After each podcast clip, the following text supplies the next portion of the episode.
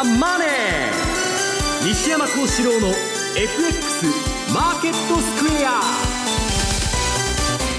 こんにちは西山幸四郎と。こんにちはマネースクエアジャパン比嘉宏と。皆さんこんにちは。アシスタントの大里清ですここからの時間はザ・マネー西山幸四郎の FX マーケットスクエアをお送りしていきます。えそして今日は雇用統計発表の日ということですので番組はユーストリームでもお楽しみいただけるようになっております。えユーストリームの見方についてなんですが番組のホームページからぜひご覧いただければと思います。えさてまずは大引けの日経平均株価です。小幅ながら3日続伸となりました。終値は2円71銭高い1万7725円13銭ということです。西山さん下げるところもありましたが、はい、結局小幅プラス。なんか今上げても下げても先週も言ったんですけどほとんど意味のない相場と。まあ調整相場なんですね。でまあ10月末にまああの黒田さんとか緩和するかどうかと。あとはまあアメリカの利上げの動向ですね。でそれまではまあ為替も株を見ながら一喜一憂と、うんでまあ、ファンドマネージャーみんな聞いてますと、まあ、何も上がらないなと、はい、いうようなことで上がってるのがイエレンの血圧だけという相場でございます。ちょっと辛そうでしたもんね、はい、イエレンさんね。さあ、その為替なんですけれども、この時間、120円台乗せてきました、120円の丸2、丸6ということです。雇用統計控えてますが、比嘉さん。うん株の方はボラ出てるんですけどその割に為替ついてきてないそうなんです、ね、っていうかまあしっかりとこじっかりかなという印象で、まあ、どちらにしてもまずは今日の雇用統計見極めて、はい、であとはやはりもうそうなってくると最近縮小気味かなってなってるまた日米の金融、うん、政策の違い、はい、こっちに目がいくのとあとちょっと一つ気になるのが、まあ、やはり、えー、ファンドの決算って11月12月が多いんでまあ、今年もあの西山さん曰くあまりファンドの成績良くないということを考えると最後またそういった部分でですねもうあの解約されるぐらいだったらということで最後の一勝負打ってこないとも限らないその45日前ルールが10月15日ぐらいになるんですかねちょっとそこら辺までだからあの仕掛け的な動きには要注意かなというふうに思ってるんですけどね。えー、マーケットの動きについてはこの後も西山さん比嘉さんにたっぷりと解説をしていただきます。そして今日はユーストリームの日ということですので特別プレゼントをご用意いたしております。番組特製のクオカード500円分を5名の方にプレゼントです。えプレゼントのご応募なんですがキーワードが必要になってまいります。ユーストリームの画面に表示されるもしくは番組のエンディングで、え、西山さんが発表してくれます。キーワードを添えていただいて番組のホームページからお申し込みいただきますようお願いいたします、え、締め切りなんですが10月15日10月15日です。たくさんのご応募お待ちしています。また番組ではリスナーの皆さんからのコメント質問をお待ちしています。投資についての質問など随時受け付けておりますのでこちらもホームページのコメント欄からお寄せください。ザ・マネーはリスナーの皆さんの投資を応援していきますそれではこの後午後4時までお付き合いくださいこの番組はマネースクエアジャパンの提供でお送りしますえでは、まずは今日のマーケット、改めて振り返っていきたいと思います。大引けの日経平均株価、先ほどもお伝えしましたが、小幅ながら3日続伸となりました。終値は2円71銭高い、17,725円13銭ということです。そして、トピックス、えー、小幅プラスです。2.18ポイントのプラス、1444.92でした。東証一部の売買高概算で18億8680万株。売買代金は2兆712億円でした。値上がり銘柄数が928、対して値下がりが851、変わらずは119銘柄でした。えー、業種別の騰落率見ていきますと、えー、今日は33の業種のうち、えー、21業種がプラスとなりました。上げ幅大きかったのがゴム製品、それから紙パルプ、輸送用機器。一方下げたところで、えー、水産、医薬品、不動産などの下げが大きかったとな、大きくなっています。えー、新高値を取った銘柄が今日は23銘柄ありました。一方、新安値となった銘柄なんですが、こちらは25ということです。新高値が23、えー、新安値が25銘柄でした。えー、では、えー、本日のマーケットの外況、引け後の情報などについては、マーケットプレスから引き続いて、今野さんです。お願いいたします。はい。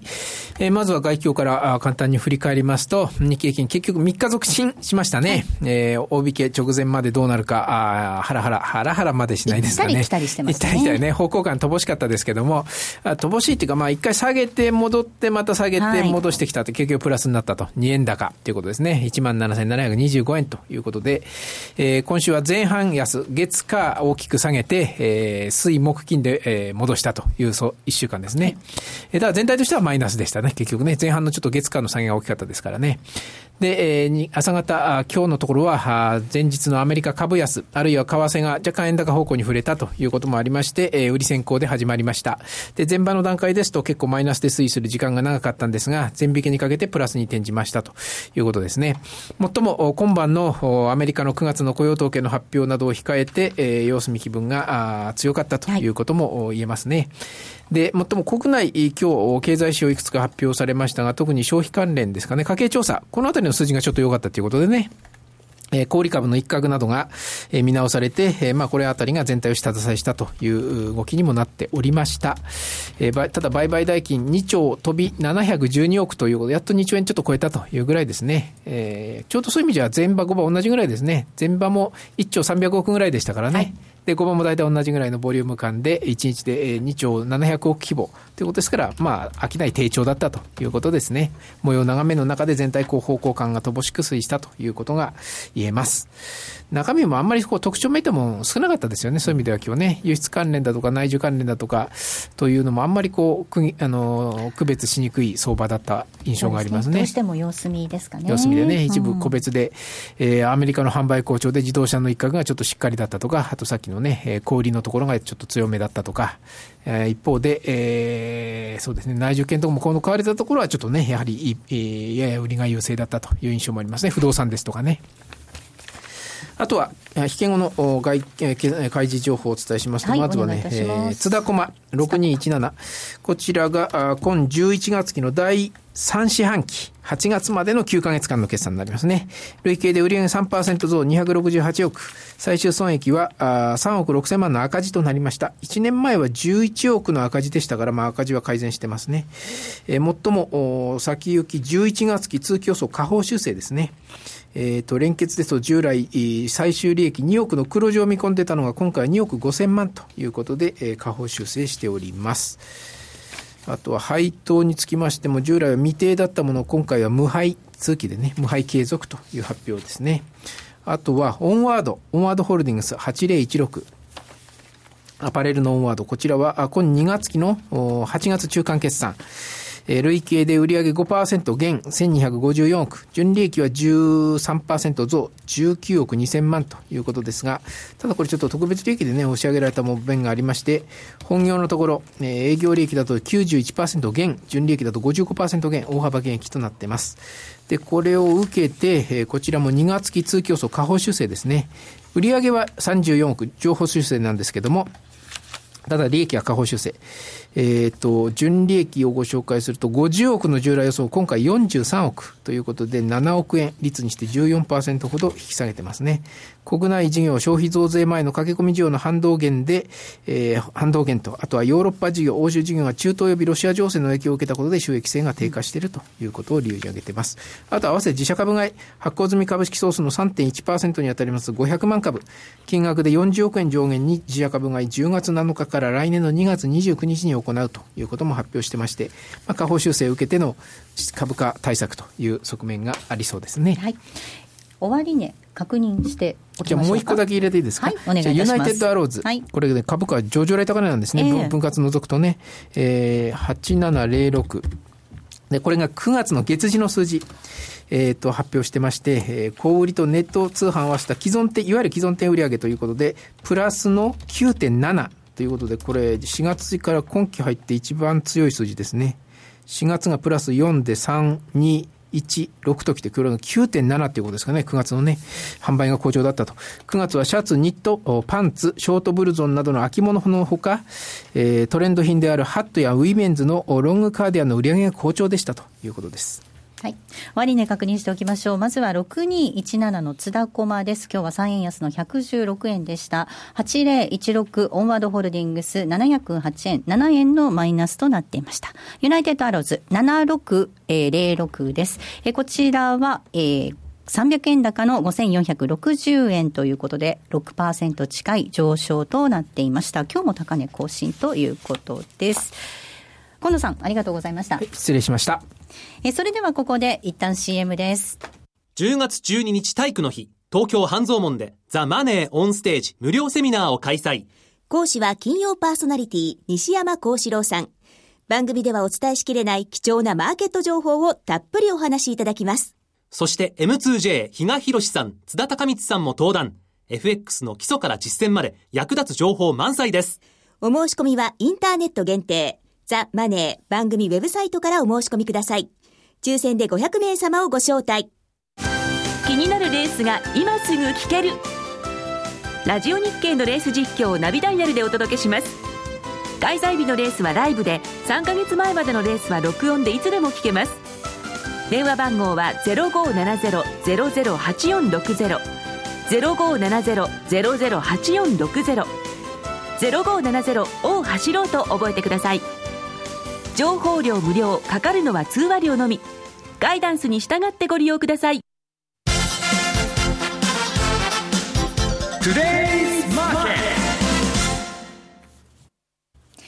えそれではまずは、え主な通貨のレートを確認しておきましょう。えドル円なんですが、この時間120円の前半です。120円、えー、丸4丸5です。ユーロ円134円の丸918、ユーロドル1.117276での動きとなっています。えでは、足元の為替市場のポイントについては、比嘉さんです。お願いいたします。はい。まず、まあ、今晩は雇用統計というところなんですけれども、でもこのところのですね動きを見てるとポジティブな材料にはあまり反応せずどちらかというとネガティブなものが出た時の方の反動が大きいかなと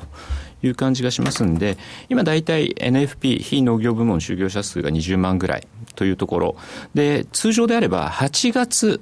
前回ですね出たあの数字って割と夏休みの要因が強いんでそういう8月分の雇用統計ですね。だから9月のあれに出たやつなんですけどここって意外と情報修正されやすいという傾向があるようなのでこれが果たして情報修正されるのかどうなのかこのあたりのもう確認だけなのかなというような気がしててまあちょっと悪い数字が出た時の反応だけをですねちょっと要注意かなと。いうふうに思っているところ、まあ、どちらかというと、だから今日雇用統計よりもちょっとフィッシャーさんの初、えー、講演が、はい、えー、日本時間だと午前2時半からですかね、だったと思いますんで、どちらかというと、もう、えー、金融政策、この先どうなんのよと、10月なの、12月なの、今年はないのと。いうのをもう市場はどちらかというと気にしているというところなので、そちらの方がですね、やっぱり注目されているのかなという気はしてますね。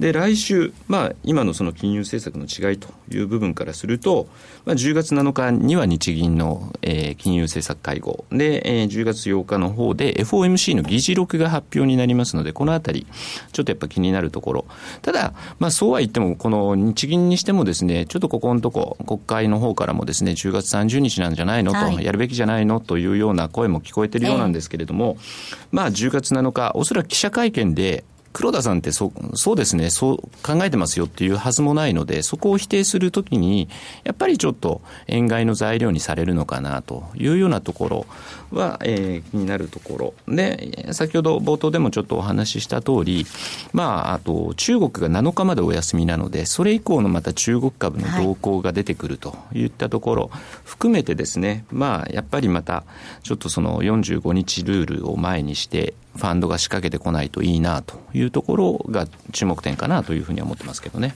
はいえー、では西山さんにお話伺っていきましょう、はい、えー、今週は日経平均株価1万7000円台割り込むところもありました。先ほど冒頭で比嘉さんから株はボラ高いけど為替は結構こじっかりだったよねっていう話もありましたけれども、はい、いやまあ上げても下げても調整相場やってるんであんまり意味がないと思うひたすら投げと踏みの応酬でで、まあ、海外勢が7割と。で、ドタバタもう、あの、私も今週、まあ、某証券会社行って、まあ、アルゴリズム取引とか、高速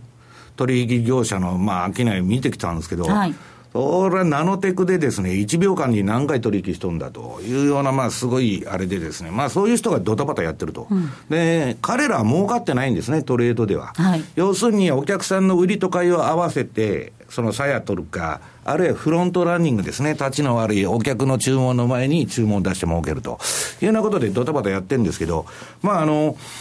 基本はですね、あの、証券会社の社長に言わせると、今、まあ株よりも FX の方が賑わってるらしいんです、どこも。まあそこ、それだけボラが出るんで怖いってことなんでしょうね、株は。株はですね、あの、いや、ボラが出るというより、今日資料持ってきたんで、ちょうどユーストなんで見ていただきたいんですけど、はいまずですね、あのー、株式は償還期限のない債券ということなんですね。で、まずあの株と FX の違いというのを、はい、まあよく言われるんですけど、全部同じ商品なんです。で、私はですね、あの、ファンドの運用を始める前に、あの、テストされましてですね、小学校から、えー、高校までの数学を全部やり直せと。はい、それは何のためにやってるのかって言ったら、すべての商品は、コモディティも、まあ、石油とかそんなもですね、えー、株もですね、す、え、べ、ての金融商品っていうのは全部債券に置き,、はい、置き換えられるんです。はい、そうすると何パーセント中、利率が出るわけですね。利回り利回りが。だからそれが何をもって割安か割高かって言っとるかというと、金利なんです。すべてが金利が元。はいで、要するに音楽と相場っていうのはベースが数学になってましてですね、この数学ができないと話にならないと。音楽もなんですか？ええそうなんです。で、あの、結局ですね、全部債券に置き流されされると。で、今出てるチャートというのは、はい、株というのは何なのかって言ったら、償還期限のない債券なんですね。はい、償還されない債券に置き直すことができると。で、あのー、結局どういう銘柄に投資したらいいかというとですね、えー、と、要するにですね、キャッシュフロー。キャッシュフロー計算書っていうのをみんな見てるんです。儲けてる株のファンドマネージャーは。で、キャッシュフロー計算書っていうのを見て何を見てるかというと、企業がキャッシュフローを生み出しても毎年のように金が入ってくる企業。で、ビジネスが長期に続きそうで借金のない企業。ここに投資するわけです。で、まあ、あの、株はそういう商品と。で、為替っていうのは皆さん何なのかというとですね、これもあの、次の為替のその説明があるんですけど、はい、国債の交換しとるだけなんですね。だから、為替予約すると金利差が反映されて理論価格が出ると。と、えー、為替というのは基本的に何で動くかって言ったら金利が全てなんです。金利の、あの、各国の方向性とか相対的な金利の水準によって動くと。で、まあ、それが基礎になってるんですけど、今なんで、えー、まあ、これディレクターもよく言ってるんですけど、株はこんなに下げてんのにドル円しっかりしてるじゃないかと。はいこれはもうあの簡単でしてですね、あの次のチャートが、えっ、ー、と、ニューヨークダウの冷やし。はい。これを見ていただくと、8月から暴落しとるじゃないですか。で、200日の指数平滑移動平均っていうのは、まあ、過去200日のですね、えー、市場参加者のコストを大きく割り込みまして、これ市場が傷んじゃってるんです。うん、みんな損してる。だから、えー、ボロボロになってるんですね。で、分投げ相場になっちゃったわけです。すべて参加者のコースを下回っちゃったんで、みんなが投げてきたと。で、次に日経平均の冷やし。これも、まあ、200日の指数平滑移動平均を割り込んで、ダーンと下がってるわけです。で、ここで私は逆張りで、えー、要するに失敗しない方法というレポートを書きましてですね、200日移動平均を割ったところで逆張りしてると、今、あの、このチャートにあるんですけど、えー、RSI が40以下になったと。まあ、かっての200日の上にあるとこは、そこが全部買い場になってるんですけど、そこで、買い入れてると、どんどん難品を打ちながら、えー、相場に振らされて下げていくと相場が。すごい損が出ちゃうんですね。評価損抱えちゃうと。で、これも市場が傷んじゃってるわけです。で、えー、次のチャートがですね、ドル円。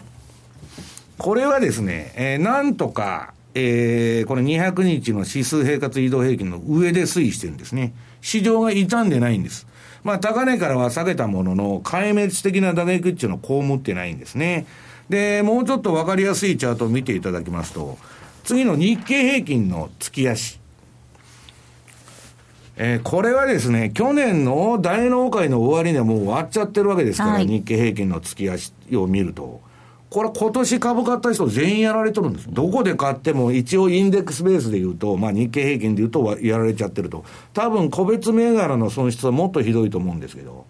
ボロボロになってると。で、ところが、えー、次のドル円の月足のチャートを見ていただくとですね、えー、まだ余裕があると。で、私が推奨します、その、去年の10月末に買って、えらい黒田バズーカで高いとこ買わされたわけですけど、まあ、110円ぐらいだったのが112円になっちゃったと。で、その吸った金買ってですね。で、4月の末が119円39で、で、そこでまあ7円ほど儲かったと。で、その後も今ですね、120円ぐらいですから、全然相場が傷んでない。傷んでないから売られてないということだけなんですね。ただ、他のマーケットで皆さん損失が出ているってことは、利益の出てるドル円を今後、ポジション、リグインに来る可能性は十分あると。いうことで、ちょっと注意しなきゃいけないと。んで、さっき言われた、比嘉さんが言われたファンドの決算。はい。これ、ファンドの決算じゃない、5月、11月なんです。おおむね。まあ、6、12月のとこもありますけど、そうするとそこで落としに来る可能性があるんで、注意しなきゃいけないということでございます。伊賀さん、今お話伺うと、そう株式と為替という商品の違い、さらにそれぞれのマーケットも傷んでる、傷んでないという差があるということなんですね、まあ、特にやはりあの8月24日でしたかね、あの後遺症っていうのは結構大きかったんじゃないかなというところ、はい、で結局のところ、もう本当にもう持ってるもので利が乗ってたら、あああいう時だって当然落としてきてますからね、うん、余計にだから全体が大きく下がって見えてしまうっていうのはそういうところにも出てるわけですよね。ところが今相場が落ち着いてきたんで、またちょっと、えー、小康状態を保っているというようなところなのかもしれないんですけれども、まだそういった部分っていうのはやっぱりリスクとして意識しておく必要はあるかなというふうには思いますね。それでその西山さん、その傷んでいる株式市場なんですが、はい、まあ10月に入りました、2015年も残り3か月となるんですが、なんとなく秋風が吹いてる感じもするんですけど。昨日のブルームバーグの報道に、はい、もう今年は忘れ去りたい年だと、2000、すべてのどういうアセットクラスにまあ投資しててもですね、債券も儲かってない、為替も儲かってない、株も儲かってないって、何なんだこれはと、もう忘れてしまいたいと。いうことなんですね。で、今何言っとるかったら中央銀行また何かやれと。はい。もうキリがないですよね。だからまあそういう状況で中央銀行は、えー、イエネンはじめ黒田さんも市場の言うことを何でも聞いてやってきたんですけど、もう打つ手がなくなってきてるんです。だから、これだけですね、皆さん、今年アメリカの株、バイバックが出て、自社株買いが出て、史上最高額の、それでも上がらなかったんです。今後、そんな派手に上がるわけがないというのは私の見立てなんですね。かといって、まあ下がると言ってるわけじゃないんですけど、まあちょっと動きにくい相場になるだろうなというふうには思ってます。うん、そのあの、中央銀行に何かしてくれっていうふうにマーケットが今もまあなお求めてるわけですけれども、はい、中央銀行にも限界があるじゃないですか。限界があるし S&P の見解によってアベノミクスは効果がないと、はい。まあ、みんな量的緩和はまあ効果がないと。バーナンキもやめた後ですね。自分が散々量的緩和やっといて、うん、量的緩和は効果がないんだと 言っとるわけですね。だからまあ何のためにじゃあ量的緩和やってるかというと、はい、時間稼ぎなんです、うん量的緩和やってる間に景気が回復したらいいと。で、もう一つは、世界中財政再建で緊縮財政になってるんで、それをしないと、日本みたいに失われた20年のデフレになっちゃうと。いうことがあるんでやってるわけですけど、もう2回も3回もやってですね、じゃあアメリカ QE4 だと、で、黒田バズーカ3だ4だっつってやってたらですね、キリがないというところまで来ちゃってるんですね。えここまではトゥデスマーケットをお送りしました。CD 金井さやかの90日で仕上げる TOEIC テストステップバイステップコーチング好評発売中。500分にも及ぶ音声ファイルとボリュームたっぷりの PDF ファイルを1枚に収納。しっかり確実にテストに向けた指導を受けることができます。お値段は税込5400円。送料が別途かかります。お申し込みお問い合わせはパソコンスマートフォンからラジオ日経ネットショップサウンロードまでどうぞ。ソニーの卓上ラジオ ICF-M780N 好評発売中。デザイン操作性もシンプルなホームラジオです。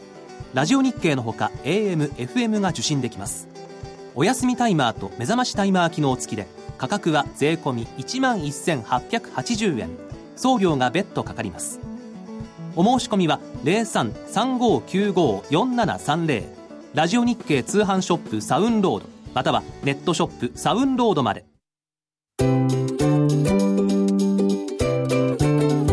J トラリピーボックス。トラップリピートトラップリピート。僕の名前はトラリピトラップリピートトラップリピート。それを略してトラリピ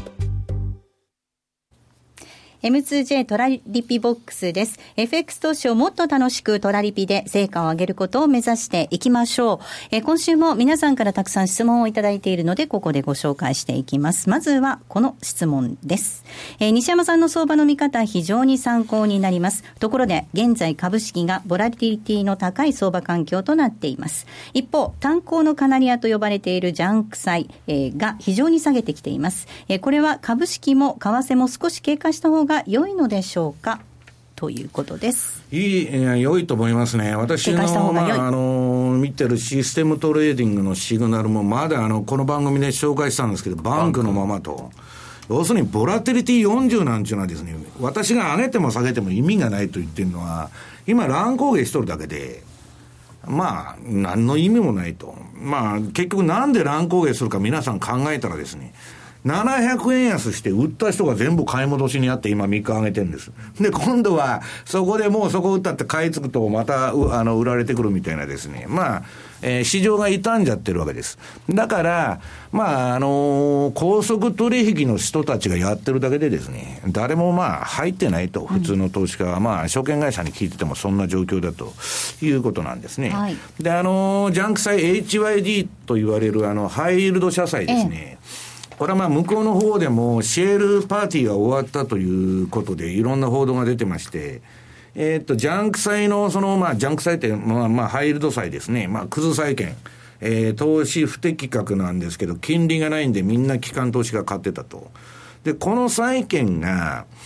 今、あの、原油価格の下落とシェールオイルの会社が潰れてますんで、そういうのがまあ、パンクしてデフォ、あの、デフォルトになってるんですけど、えー、っとですね、今これで金利が、もしこの後、えー、FRB が上げるとなると、もう一波乱あると。うん、で、みんな HYDG 見てる人はですね、まだ全然下げが下げ足りないと、この前の忘れやってきて、終わってきて、もう終わったなとは言われてるんですけど、もうちょっと下げるんじゃないかって言ってますんでですね。うんまあ、これの一番の問題点は流動性がないことです。はい、売られたら誰も買う人がいなくなるというのが一つ問題ですね。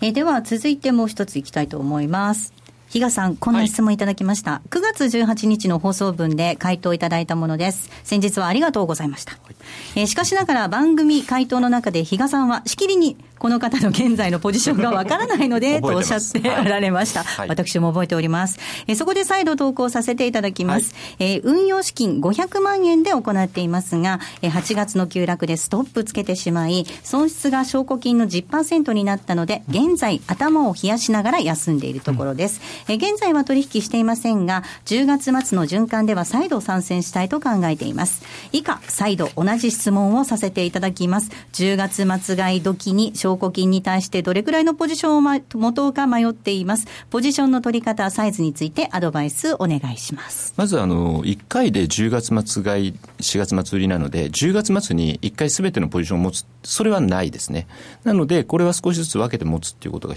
大事になるかなというふうに思ってて、で、今回に関しては、ちょっと日米の金融政策、ちょうどそのあたり集中してますよね。はい、あの、日銀の政策決定会合と FOMC、だから去年なんかはまさにその1日差で、まあ、黒田バズーカが発発動されたということではですね、かなりすごいことになったんですけども、ちょっと今回、かなりまだわからない部分があると思ってるので、まあ、あの、その10月末買い、4月末売りに、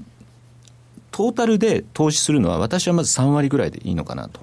いうふうに見てるんですね。全体的に。最終的にまとめるあれですよ。そこに前後少しずつ足していくっていうようなことがいいのかなと思ってて。で、そうだな、まずはまあ10月末が何か持たないといけない。多分そこはドル円にはなると思います。ドル円を中心にやっぱり考えるべきだろうというのと、あとはその時の株価動向を見て、そこにそのえー、アメリカの株なりに連動しやすいという部分でいくと、やっぱりオーストラリアとか、ニュージーランド、この辺のオセアニアは絶対組み込んだ方がいい。ちょっと複数で持つっていうことは、これまでもずっと言ってるので、単体でっていうよりも、まずはそこで、えー、ドル円とジャコードル円をその持ってみる。で、えー、そこに、えー、その後の値動きを見ながら少しずつ付け足していって、トータルで3割というところの資金をまずは当ててみようかなというふうなのがアドバイスとして言えるかなと。で、えー、この方の場合、非常に嬉しいなと思うのが、10%この間の相場で、はい、そこでややられたので、えー、今頭を冷やしてますというのは非常にいいことで、この10月末買い4月末売り、これ毎年西山さんにもお話しいただいている部分ではあるんですけど、西山さんも常にずっと持ち続けじゃなくて、その中ではポジションの入れ替えなんかも行ってるっていう話もしてます。で、去年なんかだと、ちょっと嫌な気がするので、12月に半分落としましたっていうのも伝えてたっていうのがありますので、まあそれはその時々のこの動向は、またこの番組なりでお伝えはしていきますし、うちのレポート、西山さんレポートでも出してくれてたので、そのあたりをしっかりと確認をしていただければなというふうに思いますね。情勢を見ながら、フレキシブルな対応をしていった方がいいと思いますね。基本がそうなってるというだけの話。うんだから本当にあのストップをちゃんとお考えになってるここれは継続してほしいっていうところにもなろうかと思いますけどね、はい、すみません。ちょっとこれでアドバイスになったか分かんないんですがまたご質問をお寄せいただければというふうに思いますね。はい。ぜひまた質問を送っていただければと思います。さあそして今週末は比嘉さん、えーと、金沢仙台でセミナーということで、はい、比嘉さんも大きな荷物を今日持ってい。らっしゃって、はい、この後金沢に、ということだったんですが、はい10月の、えー、半ばにかけてもセミナーが予定されていますね。ちょうどあの、そうですね、3連休の最後の日なんですけれども、10月の12日ですね、えー、まあ東京セミナーにですね、まあどちらかというとこの番組がちょっと外に出て会場で行われるみたいな印象になろうかとは思うんですけれども、まああの東京セミナーを10月12日行うというのがありますね。まああの、今回ちょっと規模感を大きくしてるんで、ぜひぜひまた皆さんおあの足を運んでいただければなというふうに思うんですけどね。はい。えー、10月12日月曜日祝日なんですが、えー、ベルサール半蔵門にて開催です。開演の時間なんですが、12時30分となっています。ぜひお早めにお申し込みをいただければと思います。まもなくなんですよね、締め切りが。ですんで早めにお願いします。はい。えそして10月末には大阪でも予定されていますね。はい。大阪10月31日、はい、えー、お邪魔する予定で、えー、もうあの皆さんのですねお越しというか大阪もちょっと久しぶりなのかなという感じがするので、えまたあのちょっと皆さんといろいろお話しする機会得られればなというふうに思ってますね。えー、東京セミナーについては、えー、番組のホームページの方からぜひお申し込みをいただきたいと思います。また、大阪セミナーについてなんですが、えー、本日中に詳細をアップするということになっておりますので、ぜひこちらの方からですね、番組ホームページの方からご覧いただければと思います。えー、ここまでは、えー、M2J トラリピボックスをお送りしました。マネースクエアジャパンは FX は投機ではなく資産運用であると考え、特許取得済みのオリジナル発注機能や独自のリスク管理ツールの開発により、今までとは違った取引スタイルを個人投資家の皆さんに提案しています。オリジナル発注機能の代表例をご紹介しましょう。トラップリピートイフダン、通称トラリピです。これは普段忙しくて、為替レートや情報などを頻繁にチェックできないような方々にも、しっかりと投資できる手法を作りたい。そんなコンセプトで開発しました。具体的には、もしもこのレートで買えたらいくらで売るといった注文、つまり if 段をたった1回設定するだけで、複数発注できる、つまりトラップができ、さらに成立後、自動的に注文を繰り返すリピート機能まで備えたマネースクエアジャパン独自の発注機能です。一度設定すれば手間なく24時間収益チャンスが狙えます。またトレード画面に貼り付いて相場の動きにやきもきすることもないので、感情に左右されない取引が可能です。リアルの取引に入る前にトラリピを試してみたい。そんな方には実際のトレード画面、実際の為替レートで取引できる FX のバーチャル取引、トラリピ FX バーチャルをご用意しています。ご登録、ご利用は無料です。詳しくはマネースクエアジャパンのホームページをご覧ください。マネースクエアジャパンが提供する外国為替証拠金取引は、外国為替相場の変動や各国市場金利の変動により損失を被ることがあるほか、その損失は投資金額を上回る恐れがあります。また、トラップリピート違反は取引の利益を保証するものではありません。取引説明書をはじめ、契約締結前交付書面などの内容を十分にお読みいただき、ご理解の上お取引ください。なお、取引に際しては所定の手数料がかかります。金融商品取引業者関東財務局長金賞第2797号。株式会社マネースクエアジャパン。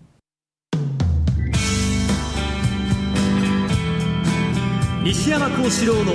FX マーケットスクエア。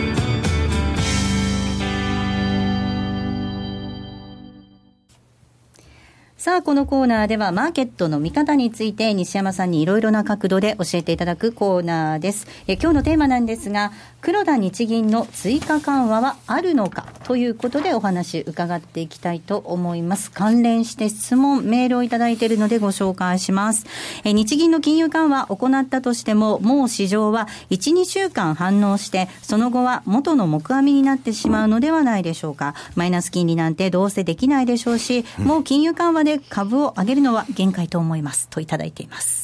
うん、そうですね。あのー、もうですね、同じこと2回も3回もやってたら誰でも飽きてくるじゃないですか。一発目聞くんですよ。来てくる。か、為替の介入と一緒でですね、はい、だらだらだらだら何発でもやってたら、俺で SP、S&P から効果がないって言われてるわけですよ。で、問題は、日本のマーケットが上げてる理由が PKO だけなんですよ。あともう業績はその円安とかで下駄入っとるだけで、世界が不景気の中でですね、上がるわけがない。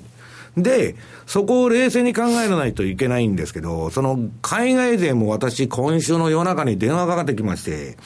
久しぶりにね、前、あの去年来た、まあ、海外から来た人から電話かかってきて、それ結構でかいファンドを運用しとるんですよ、欧州系の証券会社の。で、そのまあ会社、今、日本の株空売りしてるとか言って手口が出てるんですけど、はい、空売りじゃなくて、市場ではそういうふうに報道されてるんですけど、ヘッジかけとるの。で、聞いたらですね、えー、ここか、過去何十年ってなかったくらいの日本株をオーバーウェイトにしてると。まだ逃げてないんです。持ったままなん。で、すごいやられてると。どうしたらいいんだと。知るかと、そんなもん。いう話をしてましてですね。で、まあ彼らが聞いてくるのは日本の企業業績とかそんなことは何も聞いてません。黒田が、えー、月末に緩和すんのかという一点だけなんですね、聞いてるのは。で、私は黒田さんじゃないから知りませんと言ってるんですけど、結局ですね、あの、何が問題かっていうと、もう3発目で効かない。で、去年のあれだけの黒田バズーカ2の規模でやって、2ヶ月しか上がってないんです、相場は。為替も株も。で、私は QE の賞味期限2ヶ月って言ってるんですけど、今度の緩和なんて2ヶ月も多分持たんだろうと。2週間ぐらいじゃないかという可能性あるんですね。で、で、問題は今度なんでみんながマーケット緩和する緩和するって言ってるかっていうと、物価目標じゃないんですよ。はい、ETF の日銀のその玉が切れちゃうから、今、そのもう10月いっぱいぐらいでなくなっちゃうから、追加緩和で ETF の買い入れ枠の増額を発表しないとですね、株叩き売られる可能性があると。うん、で、必ずやるんだと。だけどですね、えー、じゃあ、中国じゃないんですから、えー、PKO のために、株の PKO のためにですよ、緩和やりますと。発表できるのかと。んで、その大義名分っていうのはいるわけですよ。と、私が思うには、株が1万7000円とか8000円って別に安くないじゃないですか、そんなに。暴落してるわけでもないのに。やる動機が日銀にあるのかってこと、為替の方は120円で、これ以上居心地のない状態にあるわけですよ。だからそこら辺をどういう大義名分を使ってですね、ETF の買い入れ増額に動くのかと。うん、それだけだともう露骨な株の PKO なんで、はい、まあその、まあ日経の岩田さんとか、まあいろんな不利の撤廃とかね、マイナス金利とか言及してるんですけど、まあ私が、まあ日経新聞の人に聞いてる限りでは、まあそういうものとかね、あるいはツイストオペをやるんだと。うん、長短の債券の入れ替えを、はい、そんなもんゼロとゼロの交換して何になるんですかと。まあちょっともう馬鹿げてるようなですね、えー、ことしかないと。ということは私は話を聞いてると、うん、もう打つ手はなくなったんだと。うん、だって買う国債がないんですから。はい、何の緩和するんですかと。いや、やるって言っても、だから ETF の玉の補充だけですよ。じゃそれってバズーカなんですかということなんですね。ただ、そう考えるときに、まあ、その日銀のサプライズっていうところがなくなるということになったときっていや、みんな今構えてるから、やってもサプライズになりません、ね、まあまあそうなんでしょうけど、ちょっと一つだけ今日資料持ってきたのが、うん。もう一つの中央銀行 FRB の今度利上げの確率っていうのが今直近で見たらどんどんまた10月は下がってですね11月もあ12月も下がってまあ、来年1月ぐらいで一番多いのが今3月の60%ぐらいなのかなっていうようなところに来ちゃってるわけですよ。っていうことになると仮に本当にこう、まあ、どういうまた理由付けするのかイエレンさんもかなり難しいところだとは思うんですけど、9月と10月何が変わったんだと。いうところあるかもしれないですけど、FRB が先に、ほとんどまたこれ、間髪入れずになるので、日銀の政策会合と、先に、ね、そうそうです、そうです。うん、なので、そこで仮に FRB が本当に動いて、そこで黒田さんも、まあ、その、ETF の増額なのか何なのか分かんないですけど、そこでやってくるってことになれば、それは多少のサプライズ今考えられうるシナリオではですよ。っていうところはあんのかなとかっていうのもちょっと思っちゃったりするんですけどね。でもどうでしょうか、西山さん、あの期待が高まっている分、なかった時はこれ、反動結構大きいですよね。だからもう ETF の玉がないから必ず打つんだって言ってるんですけど、もともとですよ、皆さん、去年のその10月末のバズーカ2だって、あれはこの2015年の10月に消費税を上げたいためにですよ、はい、財務省の悲願として財務省出身の黒田さんが打ったっていうだけの話で、あんな時に追加緩和なんかする必要何もなかったの。別にあの株が売られてるわけでもなんでもないのに。もう見え見えの露骨な消費税でやったわけですよ。うん、と、今やってもですよ、消費税は2017年の4月ですから。うん、今、もう私が言ってるように、打つ手がないのに、無駄玉打ってどうすんだと。要するに彼らの頭の中っていうのは消費税上げることだけなんで、そしたら消費税に合わせてね、えー、株なり景気を押し上げようと思ったら来年の4月以降。取っておきたいですね。で、安倍さんの方は今人気が出たってしょうがないんですよ。安倍さん人気ないから人気取りでやるんだと。な選挙の前に人気が出てどうするんですか安倍さんの代わりなんかいないんですから。そうしたらですね、誰も安倍さんを脅かす人いないわけですよ。野党も自民党内にも。そしたら、参議院選挙の前にやるに決まってるじゃないですか、普通は。来年夏でしたっけ？ええだからまあ、いつとは言わないんですが、多分8月ぐらいだから、まあ4月ぐらいにやるのが、財務省も政治家も、あれなんです。ただ市場は ETF の弾が切れると、売ってくるんじゃないかと、外人が。叩き打ってくるんじゃないかという恐怖感で、あるんだと言ってるわけですね。で、私はそのぐらいやってもおかしくないと思うんですけど、やったところで露骨な株株価 PKO 対策を発表するだけでですね、中央銀行の信任という意味ではどうなんだろうと。うん株を上げるためにやってるんですかと。で、私は何度も言うように、黒田さんは物価が上がったら困るんですよ、はい、インフレになったら困るんです。インフレ目標って言ってるのは、国債を買いたいから、金利を上げたくないから、その大義名分として言ってるだけで、金利上がったら困るんです、日銀も日本も。うん、日本の金利のえー、10年国債の金利が4%超えたら利払いもできないんですから、金利なんか誰誰もインフレになってほしいと思ってないんです。だから、私はですね、まあ、あの ETF の増額くらいやるんでしょうけど、まあ、賞味期限がすごく難しいと。短くなる可能性あると。去年のあの爆発的なバズーカ2で2ヶ月ですから、うん、まあ2週間から5週間で終わるんじゃないかと。長く持ってもですね。な感じで見てるんですけど、うん、ちなみにあれですか？西山さんは、えー、っと11月4日あの郵政が上場しますけどあの人たちここまで全然動かしてないんですよ資産を。でもそういうことを考えると国が運営する機関を上場して何の意味があるんだよ。要するにですね民業圧迫とか言ってささ散々言っててですよ、で、まあ会社の構造もよく調べてみたらまあわかるんですけど、ただまあ、それがまあイベントとしてやるだけで何回も売り出すわけですから、これから。うんうん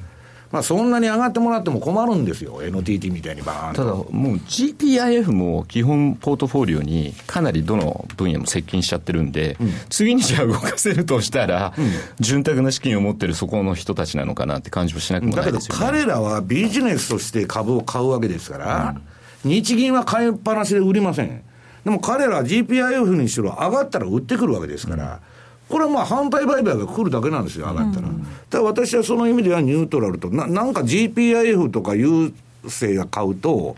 ものすごく上がるように思うんですけど、われわれと一緒で必ず反対売買しますんで、だから日銀だけですよ、売らないのは、うん、買ったままの。まあ、そこがまあだからどう動くかっていうのは焦点になると思います。最後、ちょっと時間もないんですけど、一つだけあの今日雇用統計あるじゃないですか、はあ、ポイントどのあたりになりますかね？いや、だからまあ、比嘉さんがますけど、まあ、言われてる20万人に対してまたどうかっていう祭りだけでですね、えー来週の火曜日以降も続くネタなのかどうかと、いつでも打ち上げ花火で終わってますんで、はい。来週の火曜日以降も相場が上がるような、驚くべき数字が出るかどうかと、まあ、それは出ないと思いますけど、まあ、あればっかりは出てみないと分かりませんので、数字がいつでもむちゃくちゃですんでね。はい。そしてはいフィッシャーさんの講演にも注目です。ここまでは西山幸四郎の FX マーケットスクエアでした。気になるレースが今すぐ聞けるラジオ日経のレース実況をナビダイヤルでお届けします開催日のレースはライブで3ヶ月前までのレースは録音でいつでも聞けます電話番号は0570-008460 0570-008460 0570を走ろうと覚えてください。情報量無料かかるのは通話料のみ。ガイダンスに従ってご利用ください。ラジオ日経ポッドキャスト。過去に放送した番組の一部やポッドキャスト限定の番組を iPod などの MP3 プレイヤーでいつでもどこでもお聞きいただけます。詳しくはラジオ日経ホームページの右上にあるポッドキャストのアイコンからアクセス。ラジオ日経ラジオ日経。ラジオ日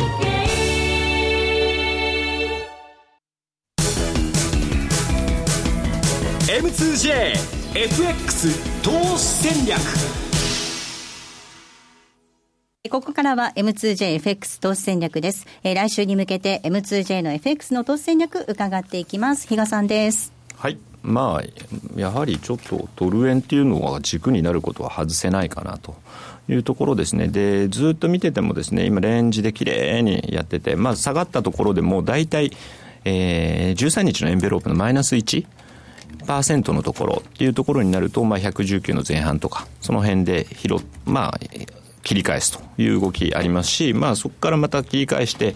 さりとて、じゃあ120のミドルから上ってまた重いんですね。重いですねっていうところもあるので、少しやっぱりちょっと回転を早めるという部分を意識するトレード。で、また、さっき、あの、今日何度も放送でも言ってるんですけど、ファンドが最後仕掛けてこないのも限らない。なんか、思わぬ、あの、動きをしてくることも可能性がなきにしもあらずだと思うので、ちょっと回転を早め早めに切り替えて、あの、行うっていうのが大事かなと。まあ、そういう意味では、だから、あと、オージーとかニュージーなんかもかなりレンジ感が強くなってきてるので、で、これもしっかりと、だからその辺で、まあ、あの、買いから入って、リグ、買いから入ってリグというようなところでもですね、面白い通貨なのかなとは思ってますけどね。まあ、ドル円は1時間足のエンベロープがきれいに循環するようになってきたんで、まあ、プラスそういうマイナスうん0.3とかですか？0.3のですね、循環ぐらいしか今やりようがないんですね。